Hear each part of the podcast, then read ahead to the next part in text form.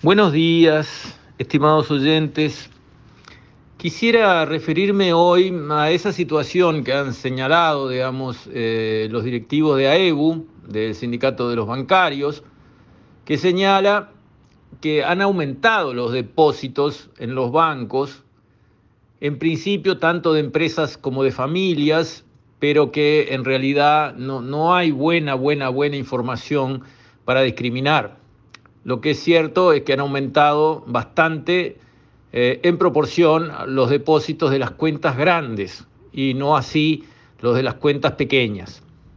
Y enseguida AEBU se monta a caballo de ese hecho real para decir, ven, ahí están, se están llenando de plata los que son ricos, sean empresas o familias, y no quieren ayudar a que los trabajadores recuperen su salario que se vio mermado por la pandemia y golpeado por la inflación. Hay mala leche, hay mala fe. Ese aumento de los depósitos está demostrando que están ganando más y por lo tanto tienen que pagar más y repartir más y bla, bla, bla. Y ahí se va toda la línea argumental que conocemos. Bueno, en primer lugar hay que señalar que ese efecto de aumento de los depósitos se dio a nivel planetario. En todos lados aumentaron los depósitos en las cuentas y en todos lados aumentaron los depósitos en las cuentas mayores. ¿Eso es porque las empresas están ganando notablemente más? No. Miren del lado del impuesto a las empresas, del IRAE.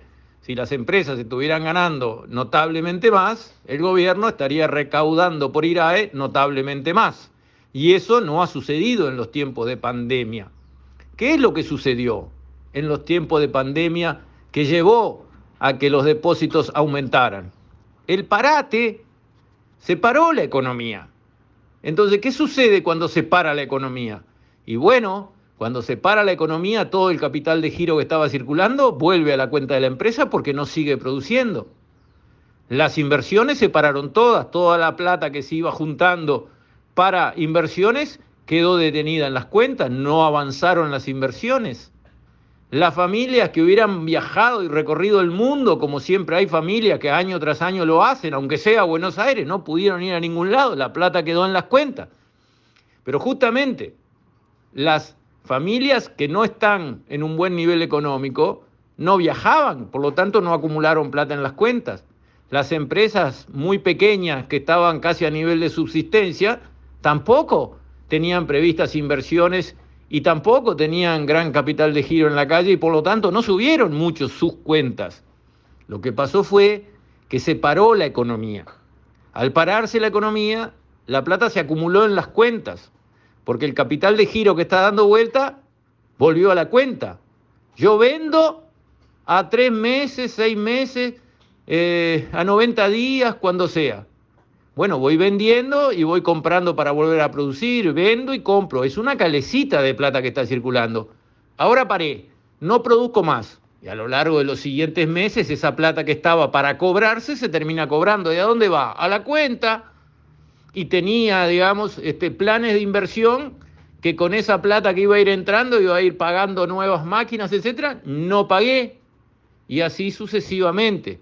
La gente no pudo ir a comer a los restaurantes la gente no pudo viajar, la gente no pudo hacer lo que normalmente en el ciclo año a año hubiera hecho.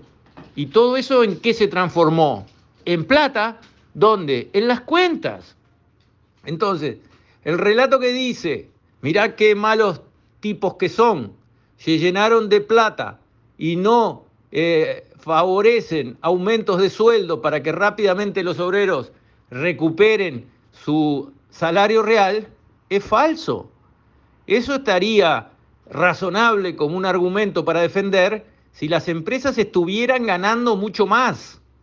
Pero no están ganando mucho más. Hay muchas que están preocupadas porque están comprometidas en cuanto a su supervivencia. Hay otras que tienen gran incertidumbre y que no saben qué va a pasar después de lo que fueron los golpes de la pandemia. Hay muchas que tienen todo su personal en teletrabajo y no saben cuánta va a ser la productividad ni cuánto va a ser el costo salarial cuando el tema del teletrabajo se termine de entender en cuanto a si produce más o produce menos, Si es más productivo o menos productivo, todavía nadie lo sabe demasiado bien porque hace demasiado poco tiempo que está funcionando. Y así siguiendo, las empresas están en esos intríngulis.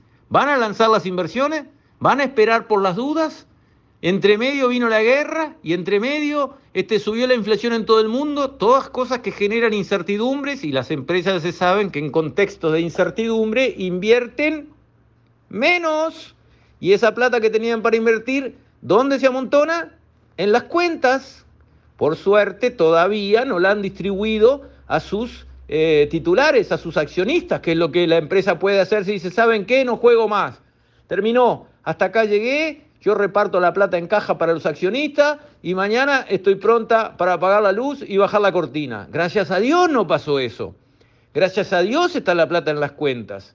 Porque además esa plata en las cuentas ayuda a que se preste más dinero. Los bancos no pueden tener dinero ocioso en sus cuentas durante muy largos periodos de tiempo, porque ese no es su negocio. Su negocio es rotar, tomar de unos, prestar a otros, ir girando. Entonces también se ha visto un aumento consistente, sostenido, importante del crédito, que le sirve a los uruguayos.